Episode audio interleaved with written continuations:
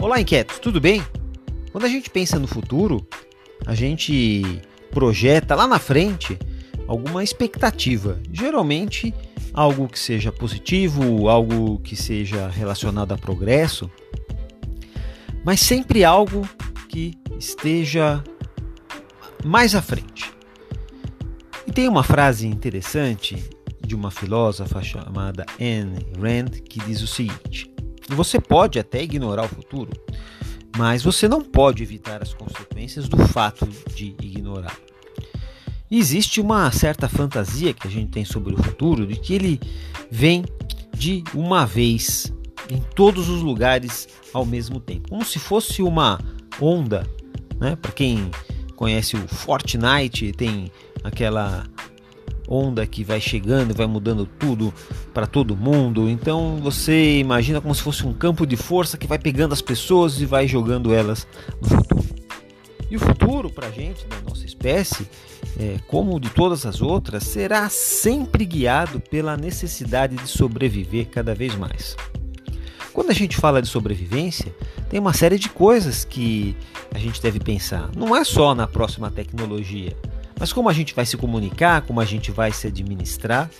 Então, o futuro do inquieto está sempre preocupado com a forma de sobreviver. E no caso do ser humano, a gente sempre cria aí novos modelos para sobreviver, que são mais sofisticados, que permitem resolver de forma mais adequada os problemas da sobrevivência. E a gente está passando por uma taxa maior de complexidade do que os nossos antepassados há 200 anos atrás. Hoje nós somos quase 8 bilhões de pessoas, em apenas 200 anos atrás nós éramos 1 bilhão de pessoas no planeta Terra. E os nossos e a forma de sobreviver mais sofisticada, entretanto, não é uma imposição, não é uma imposição, mas uma opção de cada pessoa, de cada organização, de cada país, de cada região, de cada organização. Então, né, as empresas elas têm a sua opção de querer pensar em algo novo ou não. Foi oferecido para Blockbuster a Netflix. Todo mundo conhece mais ou menos essa história aí. E a, e a Blockbuster falou não para a Netflix. Não, não, não quero o seu modelo, não quero te comprar. Então a gente precisa pensar que os modelos mais sofisticados vão permitir mais qualidade de vida, uma qualidade de vida melhor, e por causa disso a gente pode pensar que se tornam zonas de atração. E o inverso também é verdadeiro. Quem não vai adotar modelos mais é, sofisticados para melhorar a qualidade de vida é, das pessoas ou dos clientes vai perder em qualidade e por conta disso se torna uma zona de abandono. E hoje, e hoje nós temos no velho normal zonas de atração e de abandono coexistindo e temos também no novo normal estamos criando novas zonas de atração.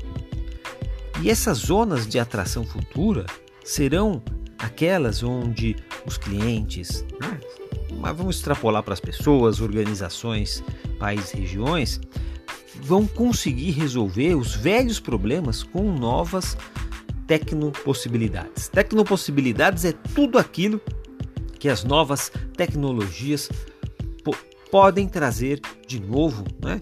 que são desejos que os nossos clientes, é, as pessoas têm e que não podiam realizar porque não existia uma é, tecnologia que as viabilizasse. Então, nós temos novas tecnopossibilidades. É isso que geram aí as zonas de atração. E essas tecnopossibilidades, a gente pode elencar algumas, até pela ordem.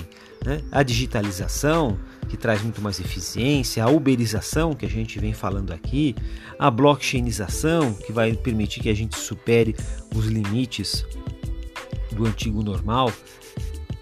Então, o que a gente precisa pensar de futuro é que ele não vai chegar igual para todo mundo e ao mesmo tempo.